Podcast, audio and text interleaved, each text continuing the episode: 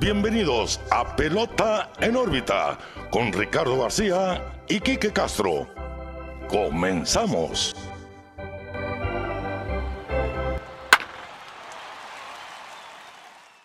Hola, ¿qué tal amigos de Pelota en órbita? Los saluda como siempre Ricardo García. Sean bienvenidos a su podcast de béisbol de las grandes ligas. No estoy solo, como siempre me acompaña mi amigo y también su amigo, Quique Castro. Quique, ¿cómo estás?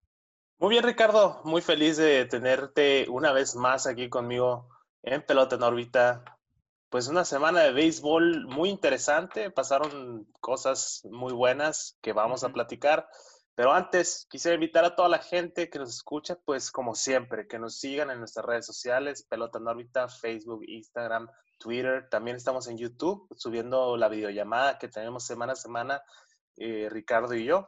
Y pues eh, para que estén al pendiente, ahí subimos varias dinámicas como la que estamos usando últimamente para ponerle el nombre al episodio de la semana. Y pues nada, pues que nos sigan en nuestras redes, Pelota en órbita, Facebook, Instagram y Twitter. Así es, únanse a la conversación con nosotros, estamos en todas partes como Pelota en órbita, ahí les extendemos la invitación. No duden en interactuar, que nosotros con mucho gusto pues leemos sus comentarios y también les agradecemos que se suscriban a cada una de nuestras plataformas. Bien, Kike, la semana pasada hablamos de los Atléticos de Oakland, que sin duda ha sido un equipo que nos han dado de qué hablar, pero esta semana se vieron opacados por dos equipos, sobre todo pues el que están viendo en la portada por lo que decidimos y ustedes votaron por ponerle el episodio de esta semana, Slam Diego, porque si algo hicieron fue batear Grand Slams. Más adelante vamos a hablar de eso. Y bueno, no, no hay que perder el tiempo, Quique. El otro equipo que también estuvo muy candente, bastante activo a la ofensiva, fueron los Chicago White Sox, que ya habíamos mencionado muy por encimita en episodios anteriores, y es que es una organización que sin duda se veía venir como un equipo fuerte, sobre todo esa alineación, y ahora lo están confirmando que ya está esa alineación bien asentada. El novato Luis Robert está bateando. José Abreu está bateando, si no es que como siempre, mucho mejor. Eloy Jiménez ya está bateando, Tim Anderson sigue bateando, y, a decir verdad, del primero al noveno están haciéndolo muy bien. Y ahora los vimos en esta semana aquí que hacerlo simplemente de maravilla. 27 cuadrangulares en 7 días. Este es un nuevo récord de las ligas mayores. En cualquier lapso de 7 días, 27 home runs es, la nueva marca de grandes ligas. Lo hicieron los Chicago White Sox en esta semana. Y es que, Kike, los pitchers no descansan. Si no te la saca el primer bate, la saca el segundo. Y si no, hasta el noveno, Kike. Así es, Ricardo. Mira, pues nosotros hablábamos de los Chicago White Sox como un equipo que nos iba a dar de qué hablar. Lo teníamos ahí en nuestras predicciones como un equipo que nos iba a dar la sorpresa. Eh, aflojaron un poquito el paso, pero yo creo que ahora están agarrando momento y en una parte muy importante de la temporada. En esta temporada corta que pues vamos a tener muchos menos eh, partidos. Y estos maderos en Chicago ya se calentaron bastante. Y pues la verdad vimos esa serie contra los Chicago Cubs, una rivalidad que la verdad nos encanta ver en el béisbol. Y pues ellos se pueden eh, proclamar hasta el momento como los reyes de Chicago, porque a base de palos se, fueron arriba de los Chicago Cubs. La verdad, me encanta ver este equipo porque se ve el poder latino, encabezado más que nada por José Abreu, joven, pero también veterano, ya con sus años en grandes ligas liderando esta gama de nuevas generaciones, ¿no? Eloy Jiménez, como tú mencionas, Joan Moncada, eh, Grandal. La verdad, estamos viendo un espectáculo en Chicago.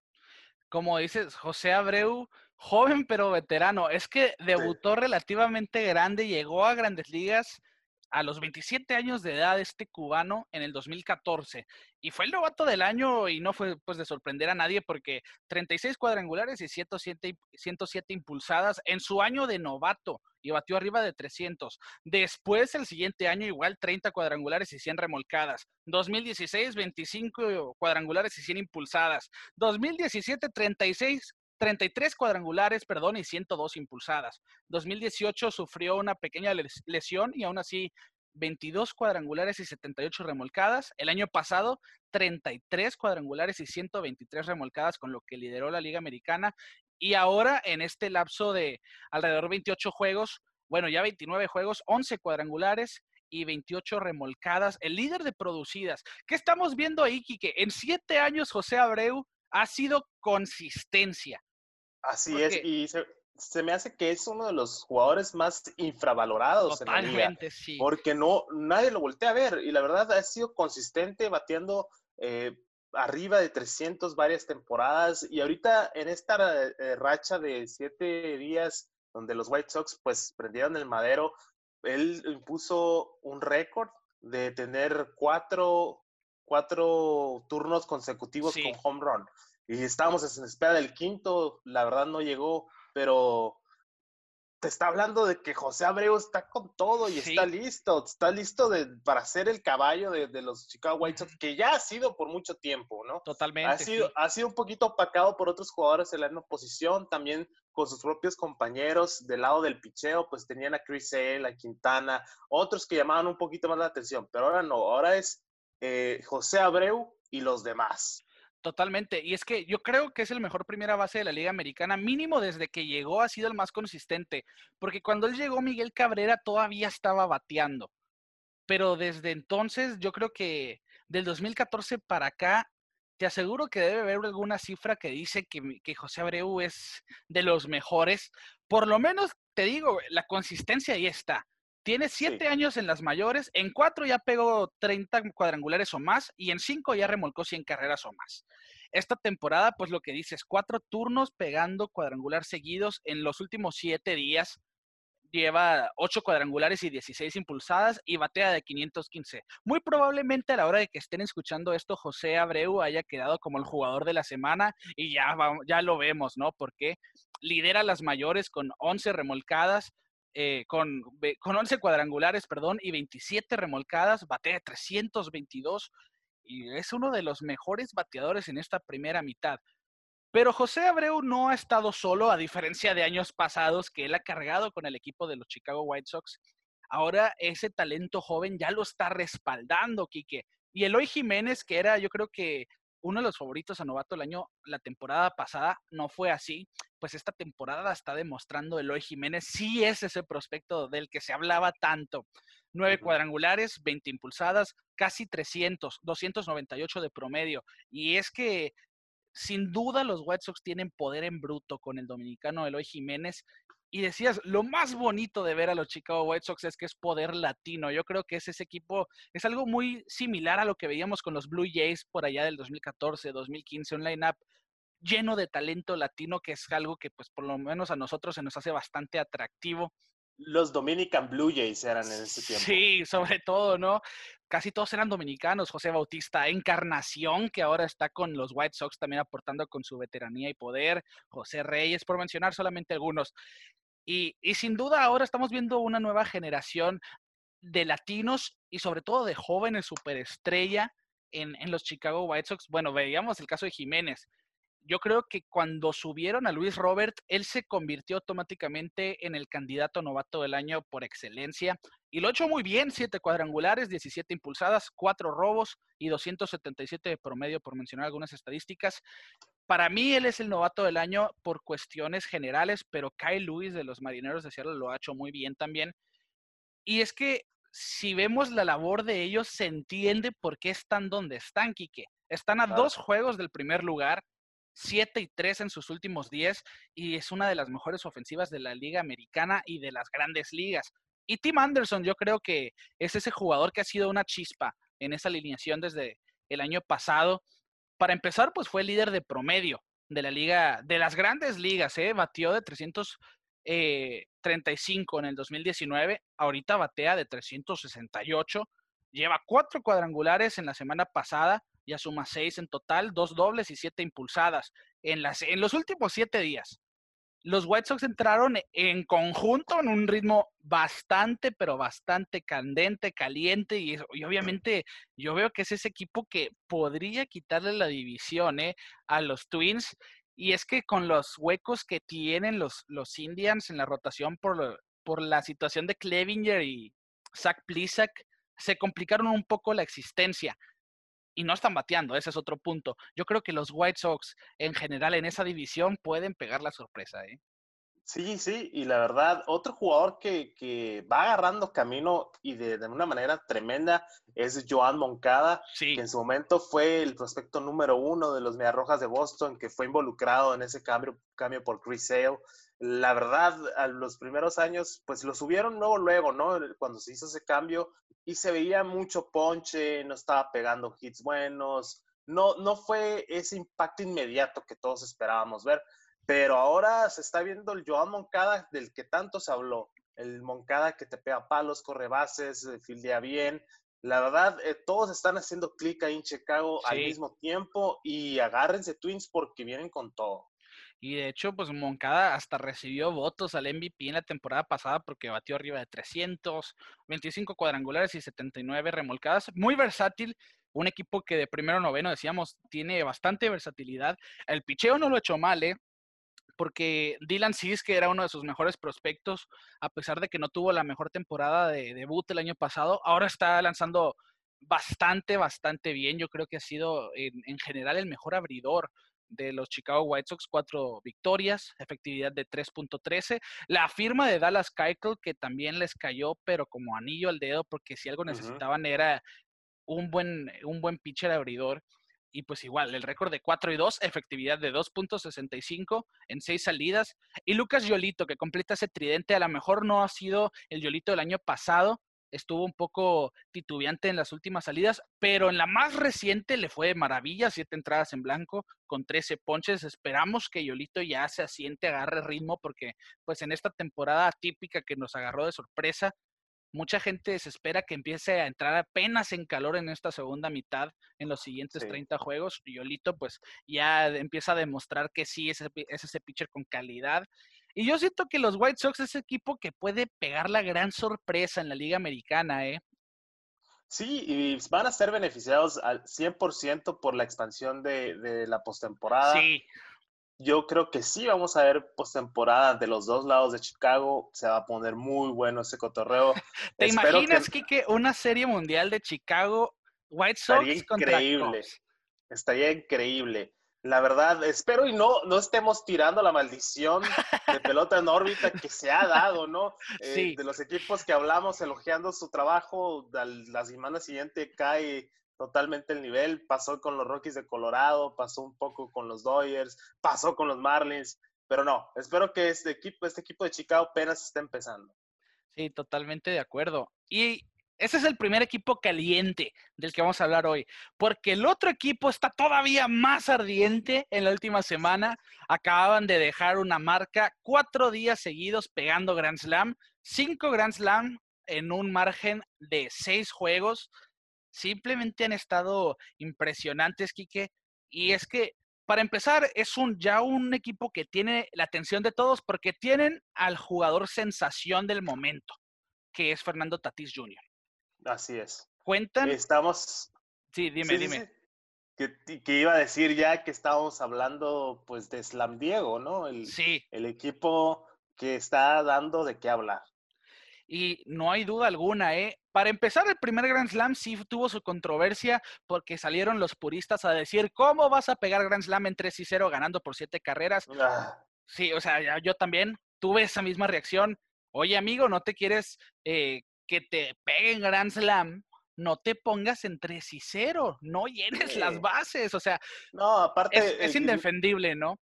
no creo que Fernando Tatís haya dicho, me la voy a votar en esta, ¿no? O sea, hay veces que uno no tiene ni control de lo que va a pasar al momento de hacer swing.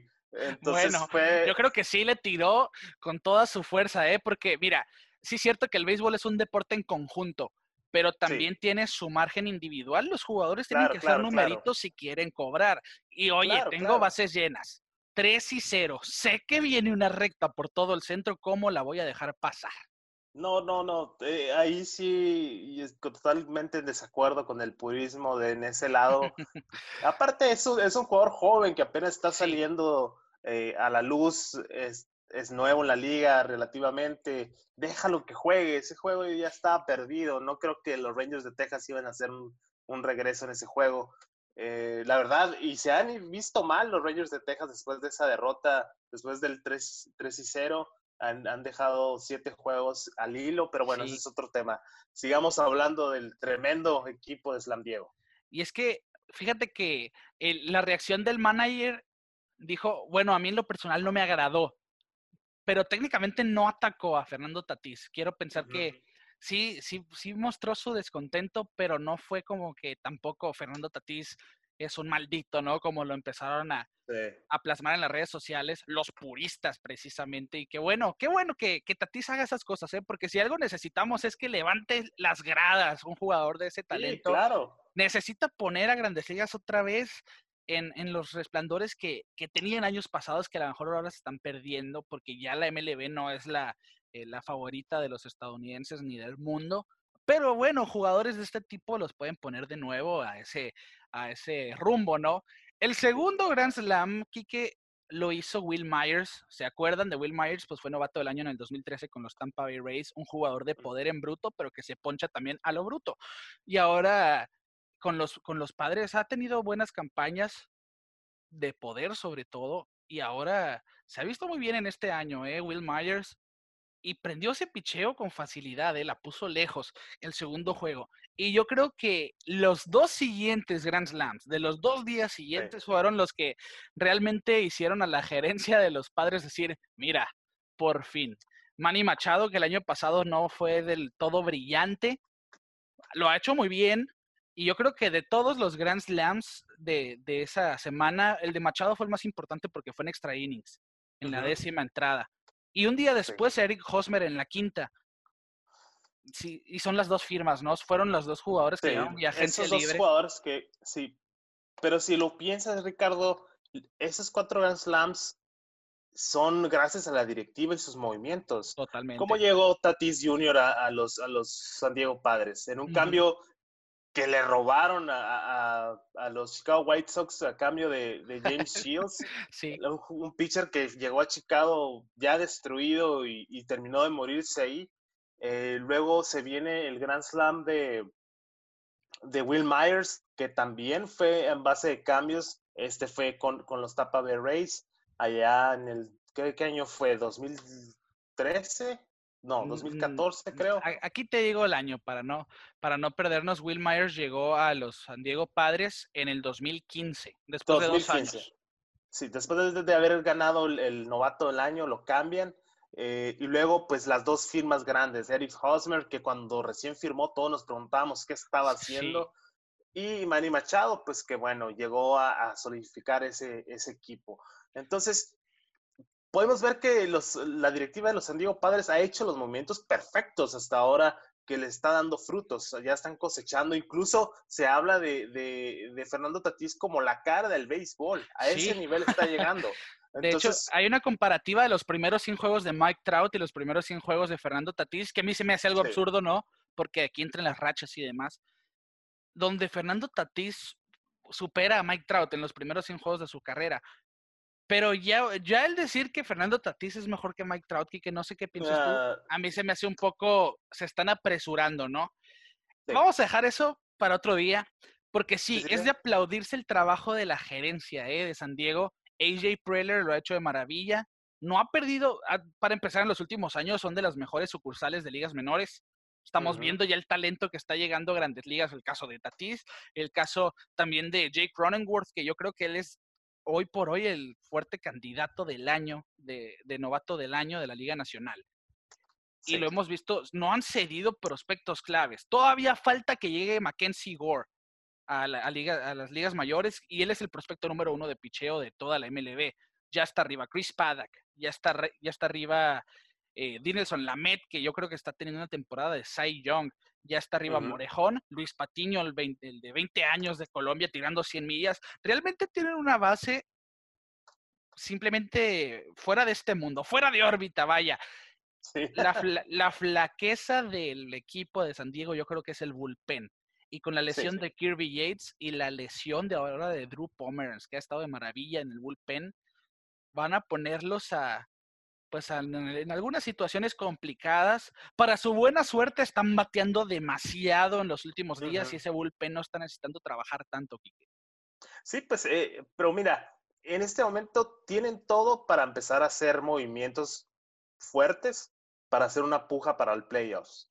Eh, estamos conscientes que tal vez todavía no es un equipo que esté listo para ganar la Serie Mundial. Creo que sí, como tú dices, le faltan ciertas piezas pequeñas, pero, pero está bien. Nos gusta ver que haya un equipo que le esté dando frente a los Dodgers de Los Ángeles.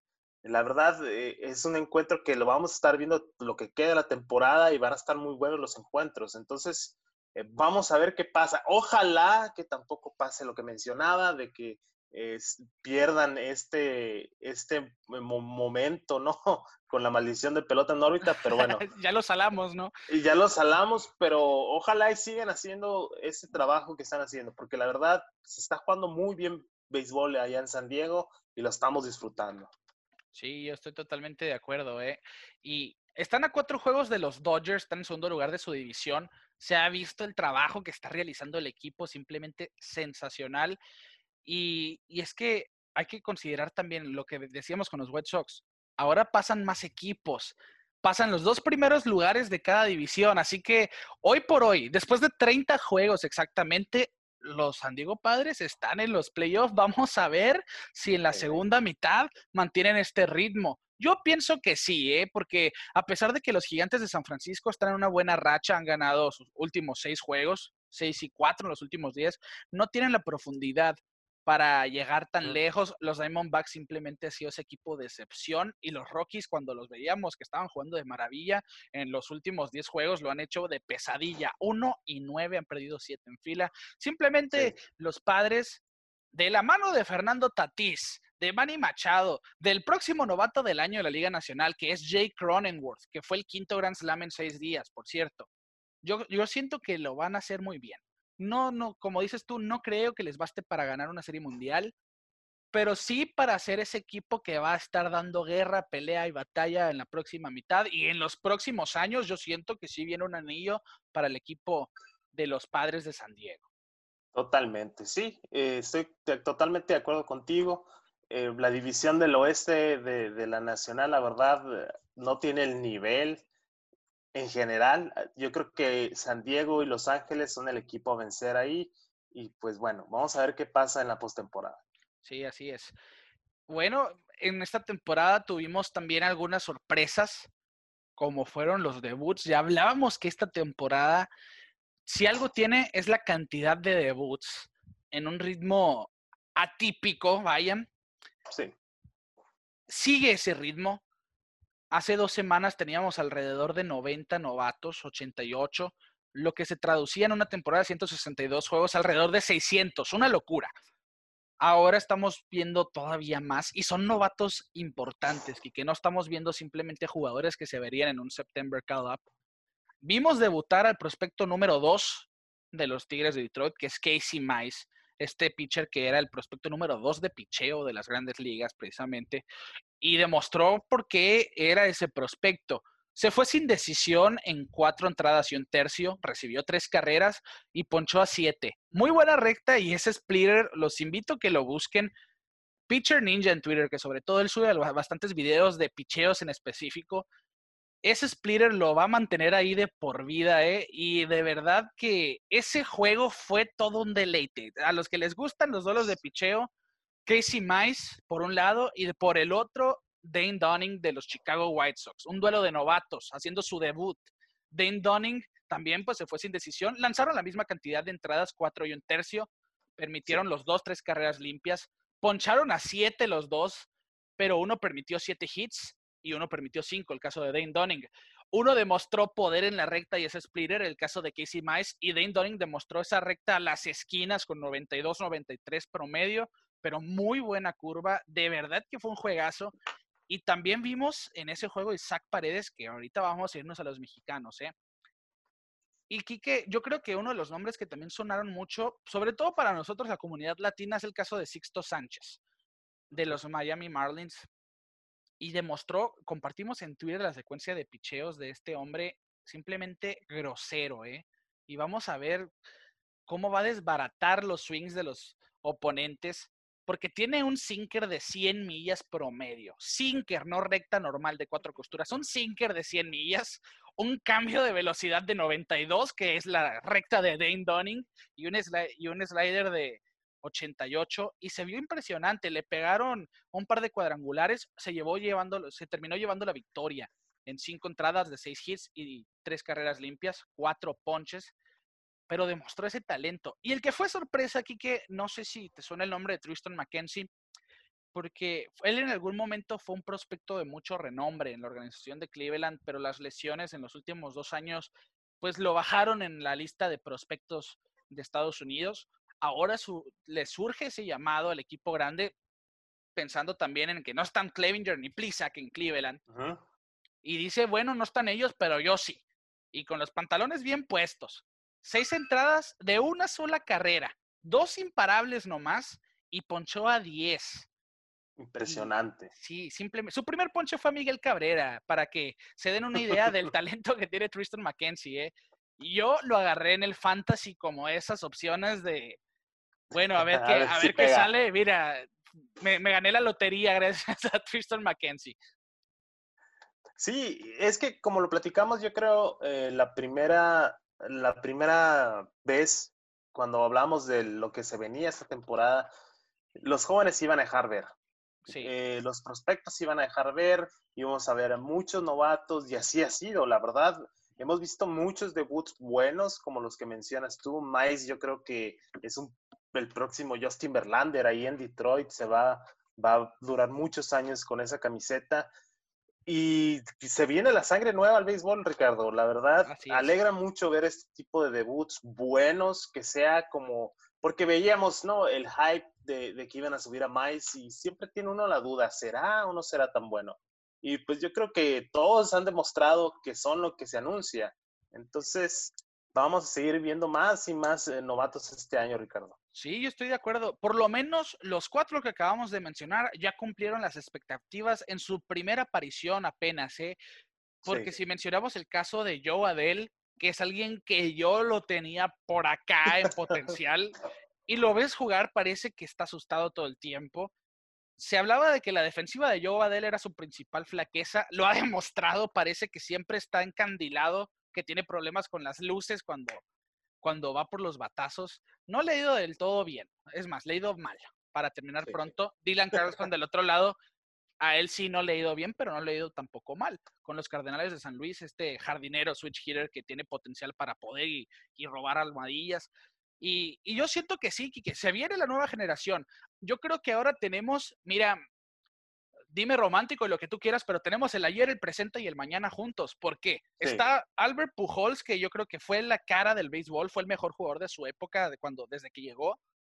Eh, ya está de salida Albert Pujols. Está Mike Trout, que claramente después de 10 temporadas es el presente.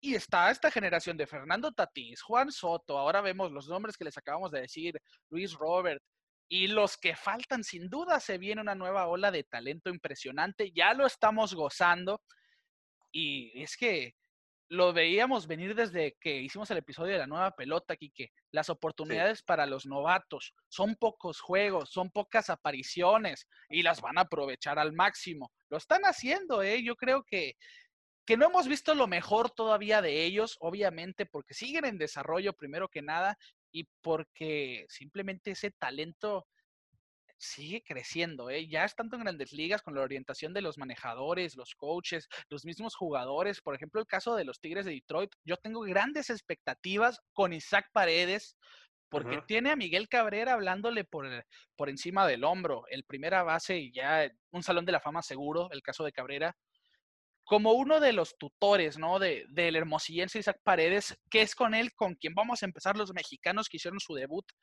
en esta semana. Porque tú, hasta ahora tenemos seis mexicanos ¿eh? en el 2020 haciendo su debut. El récord, si no me equivoco, es de nueve en 1995, el año donde debutó Karim García y también Juan, Juan Gabriel Castro ¿eh? con los Dodgers en el 95. Y fue la primera vez también, Quique, uno de los datos para pantallar el suegro de hoy.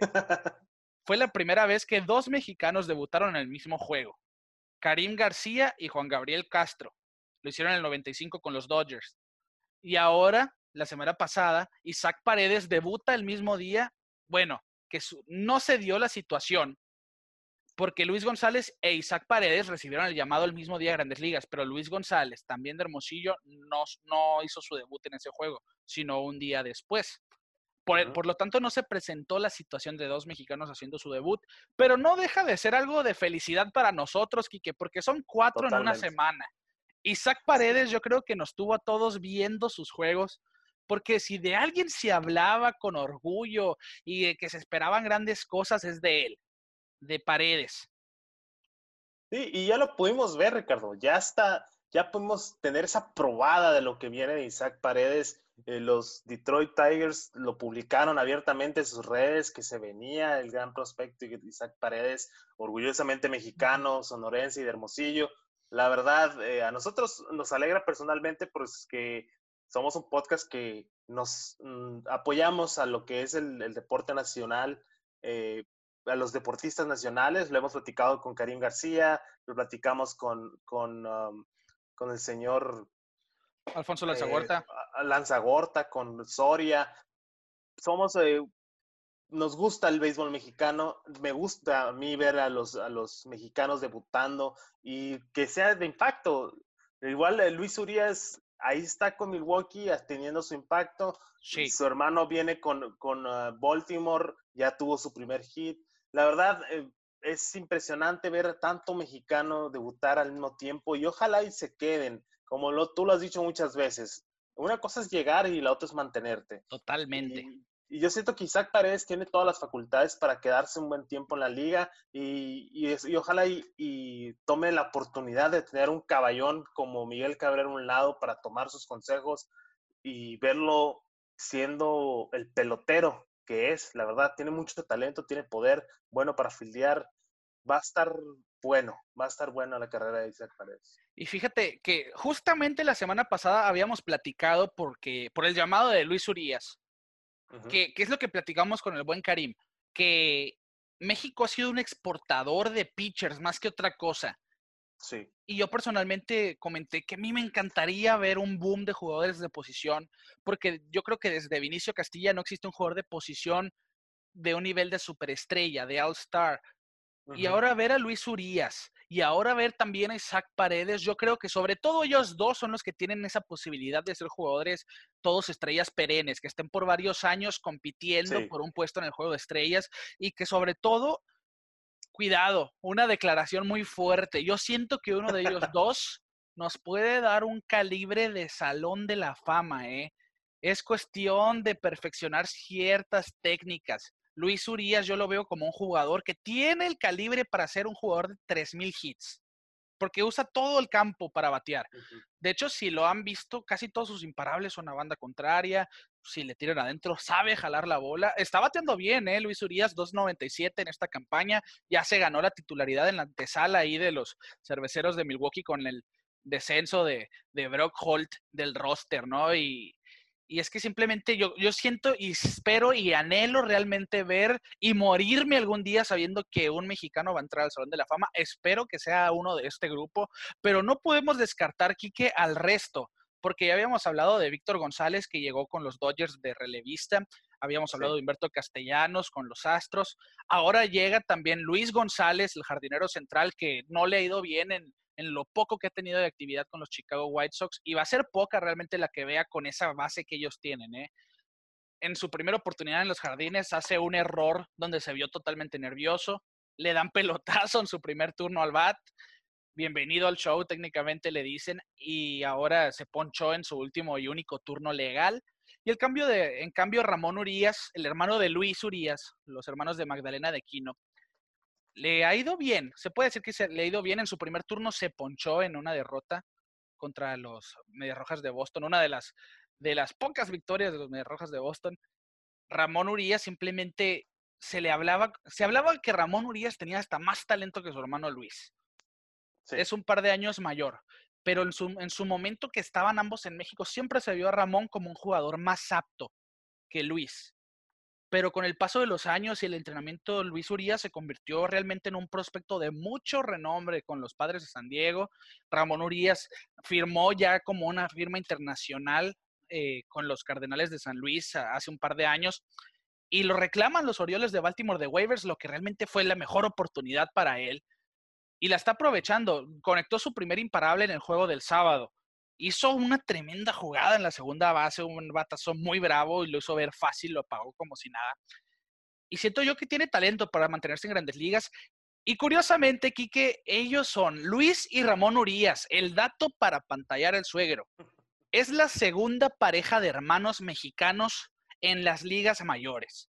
Se preguntarán quiénes son los primeros, pues los fanáticos de la pelota nacional. Vicente el Huevo Romo, un pitcher legendario aquí en, en la República Mexicana, y obviamente su hermano Enrique Romo. Ambos jugaron en, la, en las épocas, en la época de los 70 Vicente lo hizo del 68 al 74 y Enrique lo hizo del 77 al 82. Dos pitchers de, de buena calidad, sobre todo, pues el huevo Romo, vaya. Y Kiki, con esto se, ve, ¿no? El talento y curiosamente, algo que nos reclamó Lanzagorta, ¿eh? Que dijo, no, no nomás en Sonora hay béisbol, pero Sonora ha sido el máximo exportador de beisbolistas de grandes ligas. Así es. Estamos, estamos muy cerca de Estados Unidos. Yo creo que eso es lo más, lo más influyente en que en esta región haya tanto amor por la pelota. Bueno, pues de los seis, de los que acabamos de decir, de los casos de Isaac Paredes, Luis González, Ramón y Luis Urias, los cuatro son sonorenses Dos son, dos son hermosillenses, el caso de Isaac y de Luis, y los otros dos son de Magdalena de Quino. Así que orgullosamente mexicanos, pero más para nosotros, orgullosamente sonorenses.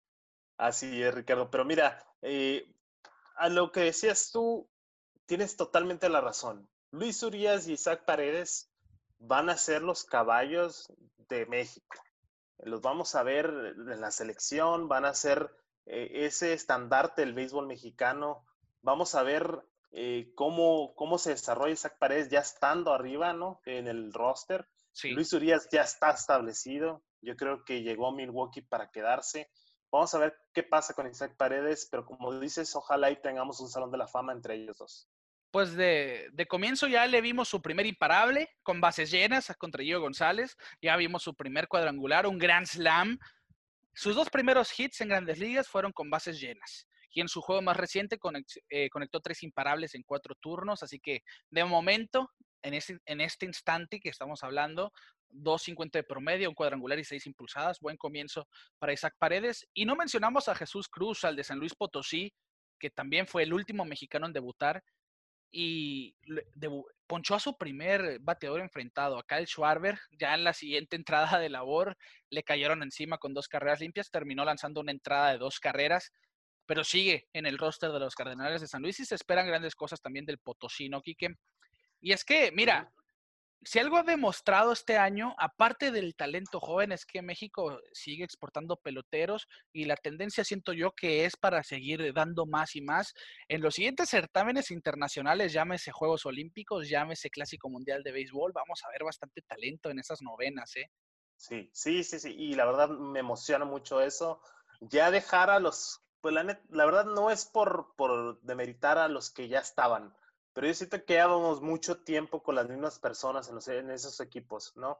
En los clásicos mundiales y o en otros eventos internacionales de béisbol siempre se veían las mismas caras. Yo creo que ahora vamos a ver nuevos eh, y también eh, viejos nombres, como Alex Verdugo, que ya se puso la camiseta de México y está haciendo un tremendo labor con los Mediarrojas de Boston. Eh, vamos a ver también a, a, Ramos, que está en Corea, pero está a punto de romper el récord de Karim García. La verdad, se viene una buena época del béisbol mexicano, no solo en el picheo, sino con jugadores de posición. Totalmente, y, es que es, es, a lo que iba ahorita. México se catalogaba como un país que exporta pitchers. Bueno, también estamos haciendo jugadores de calidad en las posiciones. Para cerrar el tema de los mexicanos, eso que dices de Roberto Ramos, ¿eh? yo creo que la decisión correcta para él fue haber sido a Corea porque no estaba recibiendo la oportunidad por parte de los Rockies de Colorado, a pesar de estar bateando muy bien en las ligas menores. Sí. 27 cuadrangulares ya en Corea, que es considerada una liga de AA, AAA. Sí puede, sí puede influir en la próxima agencia libre, Kike. Cuidado de que un equipo. Totalmente. Oye, ven para acá, vamos a ver si Roberto Ramos también macanea en las ligas mayores. Imagínate, eh, fue una decisión que la verdad a mí me sorprendió porque estaba nada de subir. No le están dando la oportunidad, pero yo creo que ahorita como se está jugando la liga, era su momento. pero imagínate también, tuvo la oportunidad de irse a Corea, se va a Corea en un año donde no va a haber ligas menores. Entonces, él no va a dejar de jugar. Eh, fue un momento que la verdad se vio beneficiado totalmente y ojalá lo veamos pronto en grandes ligas. Así sea. Bueno, terminamos entonces con el tema de los mexicanos. Vámonos en la primera mitad, Quique. Hemos visto muy buenas actuaciones de un sinnúmero de jugadores, pero para ti, ¿quién ha sido el MVP? El Cy Young, simple. Bueno, vamos a empezar. El Cy Young sin entrar a grandes rasgos. Solamente dame tus dos nombres. ¿Quiénes son tus dos Cy Young hasta el momento? Mis dos Cy Young hasta el momento. Mm, la verdad no lo había pensado. Bueno, simplemente para no entrarnos muchos en el Cy Young, yo creo que el caso de Trevor Bauer en la Nacional y Shane Bieber han sido los, más, los más destacados. Que te gusta también Sonny Gray. Pero los vamos a dejar ahí el tema del Cy Young. El, los MVPs de ambas ligas de la primera mitad, Quique. Mis MVPs, pues de la Liga Americana, yo se lo voy a dar a José Abreu. La verdad, por el simple hecho de ser el líder de ese equipazo de los Chicago White Sox y presentar los números que está presentando, la verdad, está en fuego Chicago y yo creo que Abreu es un buen candidato al MVP de la primera mitad y de la Liga Nacional, sin duda alguna, del que ya hablamos, Fernando Tatis Jr., sí. que la verdad tiene todo para ganarse el MVP en una temporada corta, incluso en una temporada normal. Sí. La verdad, eh, yo creo que esos son los mismos candidatos por el simple hecho que están haciendo todo por impulsar a sus equipos, están haciendo que sus equipos ganen y la verdad, pues no, no hay otra manera de decir, de definir a un MVP.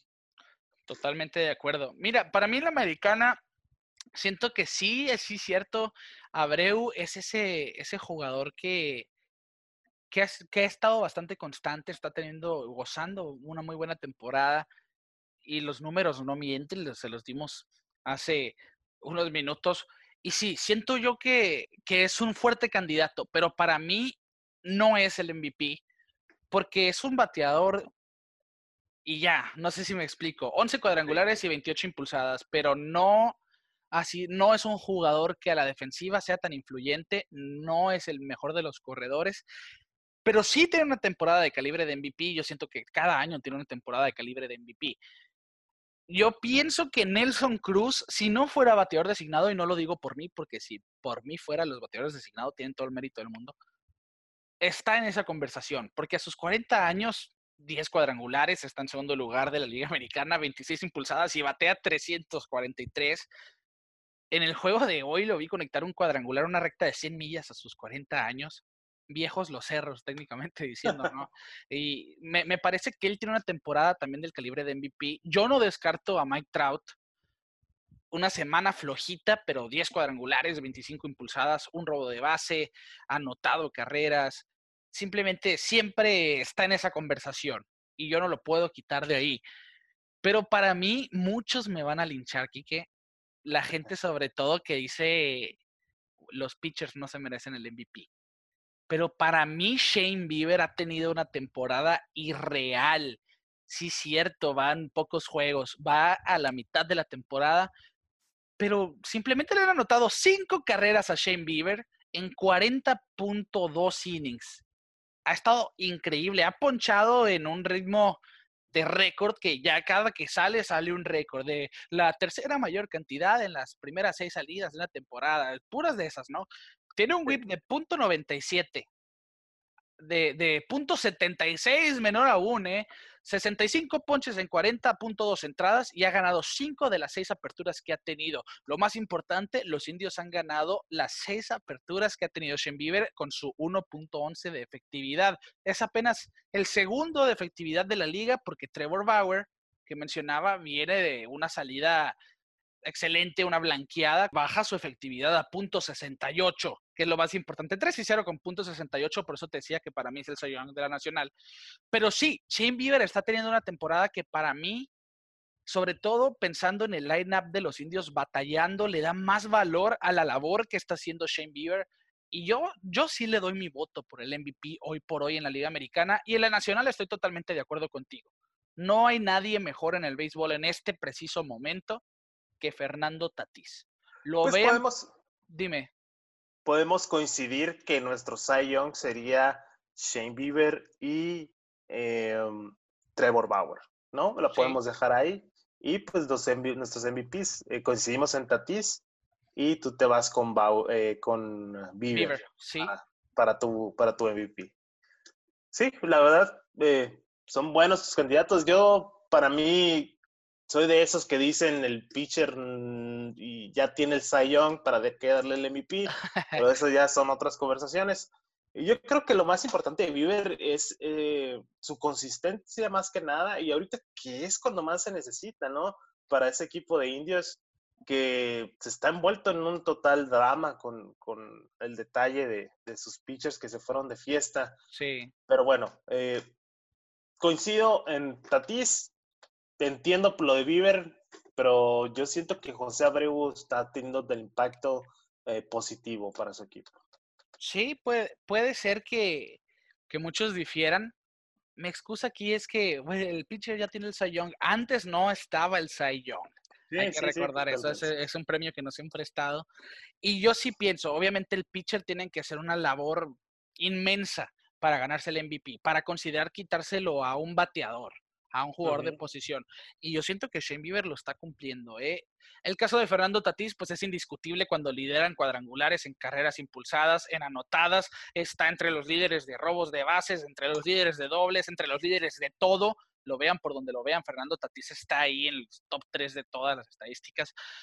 Y en los primeros 30 juegos, indiscutible MVP, si quieres, ha sido el mejor de las ligas mayores, ha sido un espectáculo, tanto bateando como corriendo, como fildeando. Lo acabamos de ver con una atrapada en el fielder izquierdo técnicamente espectacular.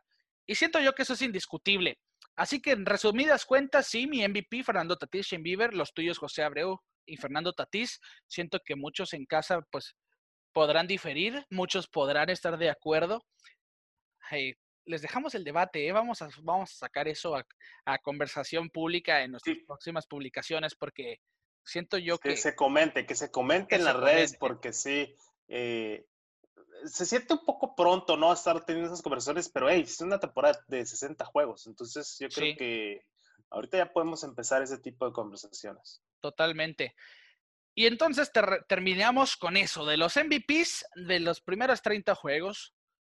Y que para terminar ya este programa, vamos a, las, a los segmentitos rápidos, cortos de los boteprontos. Para los Yankees que nosotros veíamos como los fuertes favoritos, bueno, se rompieron las ilusiones de muchos. Yo siento que es muy difícil que, vuelvan a hacer lo que pasó el año pasado, que cuando la base estaba lesionada, los demás estaban saliendo a, romperse el pescuezo, a ensuciar el uniforme por, por sacar a flote ese standing, ese récord ganador. Lo veo muy difícil, sobre todo porque Aaron Judge lo estaba haciendo de maravilla. Yo creo que si Judge siguiera sano en, esta, en este momento, estaría en esa plática del MVP sin dudarlo. Ian Carlos Stanton otra vez lastimado. Ahora DJ LeMahieu, Gleyber Torres, Luis Avilán, eh, James Paxton, sin contar pues Luis Severino y los demás que no están esta temporada. Golpes fuertes para los Yankees. Los Rays ya están aprovechando la situación no se pueden dormir con los Orioles, Quique, porque si cierto. Están jugando muy bien. Están, si a lo mejor el standing no lo refleja, pero en cualquier momento los Orioles se enrachan, ¿eh? Y, y, empezaron muy bien, de hecho están en tercer lugar a cuatro juegos y medio, no se pueden descartar. Los Yankees están a un juego, solamente el primer lugar, han perdido tres en fila, seis y cuatro en los últimos diez, y es que los Rays están enrachados, ocho y dos en los últimos diez, dos en fila, dos consecutivos. Y sí, siento yo que esas lesiones a largo plazo en esta temporada les pueden llegar a costar. Esperemos que estemos equivocados ¿eh? y por fin se cumple uno de los pronósticos y no sea la maldición de pelota en órbita, deseando que, pensando que los Yankees pueden ser el equipo campeón de la americana o de la Serie Mundial. Pues que lo que decíamos nosotros del principio, Ricardo, es que lo básico es que se mantengan sanos Giancarlo Stanton y Aaron Judge. Es algo que no sucedió. La verdad, no sucedió. Eh, los vemos lesionados. DJ Lemegio, que yo creo que es uno de los bates más claves de esa alineación, lesionado. Eh, el picheo no ha sido lo que se esperaba. Solo Gary Cole, y la verdad, con un solo jugador no puedes levantar un equipo. Entonces, se está cayendo el imperio del Bronx. Tantas flores que le echamos del principio de la temporada, que era el equipo a vencer de la americana. Yo creo que ese estatuto se lo está quitando los, los Atléticos de Oakland. Sí. A pesar de que bajaron un poquito el ritmo después de que le echamos flores. Pero bueno, eh, la verdad, lamentable, lamentable porque es algo muy recurrente que está pasando con el equipo de Yankees. No sé qué cuál sea la razón, pero mm, se me hace algo muy extraño son jugadores frágiles. El caso de Yoshi Stanton, Liber Torres, pues eso sí fue una novedad. Pero fue, fue una lesión leve, ¿no? Y de, de lista de lastimados de 10 días. Ya veremos, ya veremos cómo reacciona esa alineación cuando se reincorporen. Esperamos que, por el bien del béisbol, aporten, den show, que es lo más importante. Y sin, sin dudarlo, es algo que más que pensar en los Yankees para mal, los Rays pueden aprovechar de completo y agarrar margen en esa división para pasar como primer lugar. Y ya vimos, Kike, en, en, otra situación, que la agencia de, cambios, los tiempos de cambios ya están despertando. Recordamos que la, fecha límite de cambios es, el último día de agosto técnicamente queda esta semana para estar haciendo cambios. Ya se efectuó el primero, el caso de Brandon Workman y Heath Henry, que pasan de los Medias Rojas a los Phillies de Filadelfia por, lo, por, por Nick Pivetta y el prospecto Connor Siebold, que es un pitcher derecho del que se esperan buenas cosas, pero yo siento que los que ganan aquí son los Phillies, porque si ven el standing están decepcionando a muchos con el equipo que tienen, estar en el sótano del este de la Liga Nacional sobre todo pensando en las lesiones que tienen los Bravos de Atlanta, pensar en la situación de los Mets, pensar también que Washington pierde a Steven Strasburg y ver a los Phillies con ese line-up tan cargado, con buenos pitchers en la rotación, en último lugar con récord de 10 y 14, pues te habla de que sí están decepcionando. Pero esto es principalmente por el bullpen. Muchos juegos que llevaban ventaja, así se los cambiaban.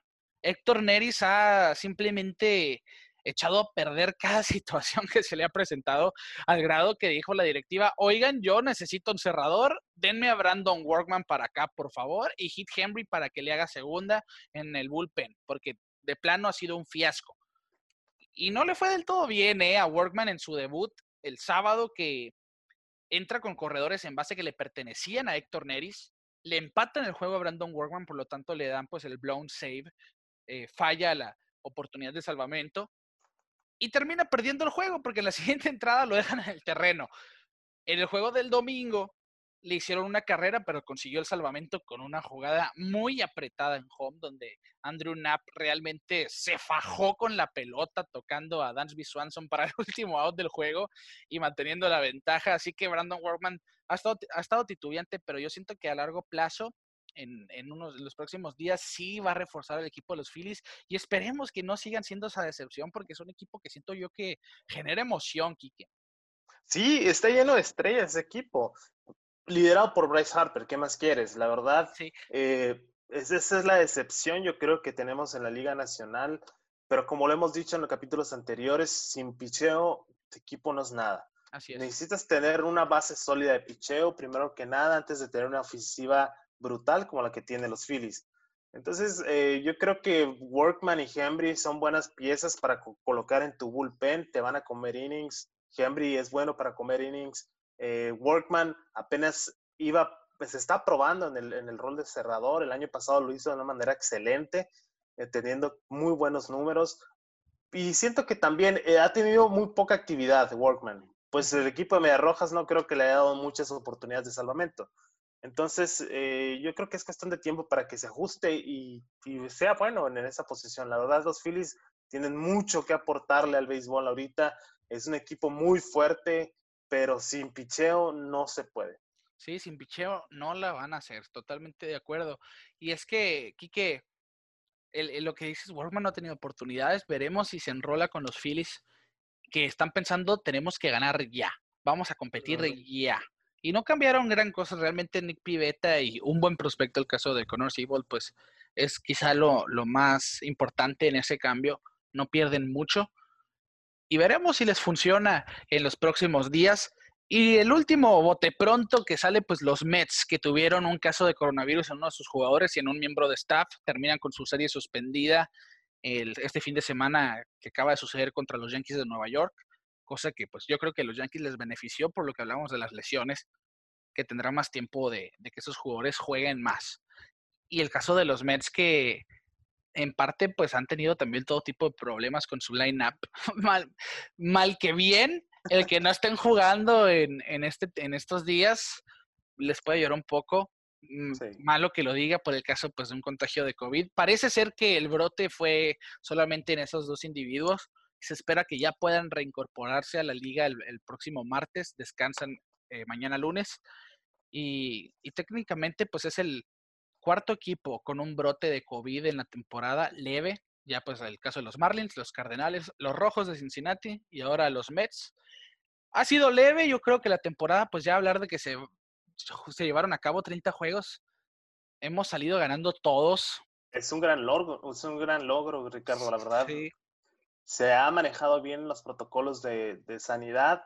Eh, vimos el caso de Indios de Cleveland, que hubo una situación ahí con sus pitchers que salieron sin permiso, que incluso, eh, no sé si quisieras hablar un poco de eso, Ricardo, se menciona que pues el paisano Oliver Pérez levantó la mano y dijo, si ellos vuelven, si Clevinger vuelve, yo me voy de, de la temporada. Fuertes declaraciones, la verdad.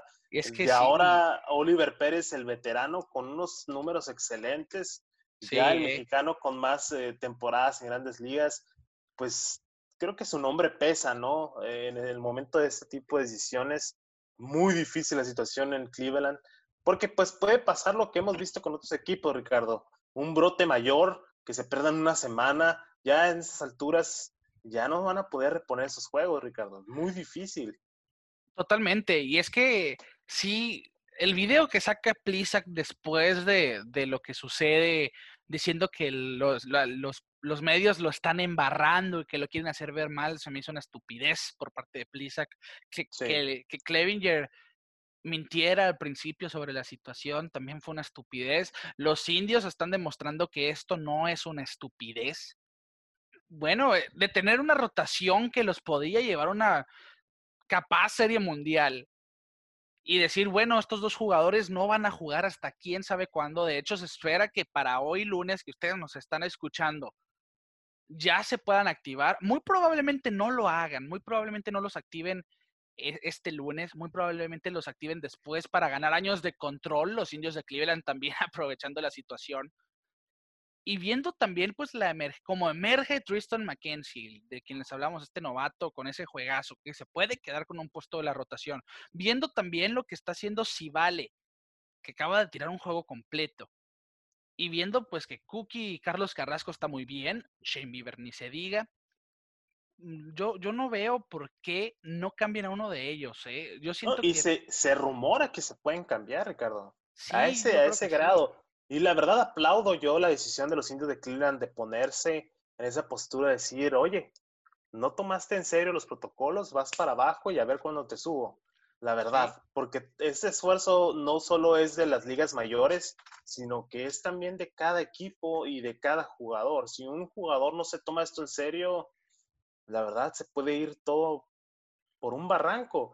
Y lo vimos, eh, lo platicamos con el caso de, de Céspedes, que se nos hacía muy raro que se, que se fuera de la liga eh, de, re- de una manera repentina, de- sin despedirse de sus equipos, de su equipo, en un año donde va a ser eh, agente libre. Y Sí. resulta que, que surge un video de él eh, unos días antes de su partida que salía, no sé si lo viste, Ricardo, Sí, salía en un bailando, ¿no? club bailando con una muchacha. Entonces, yo creo que se fue antes de que explotara esa bomba.